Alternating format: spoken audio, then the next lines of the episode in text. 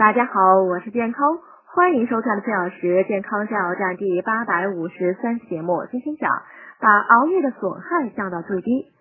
从健康的角度讲，熬夜的害处很多，在不得不熬夜时，事先事后做好准备和保护是十分必要的，至少可以把熬夜对身体的损害降到最低。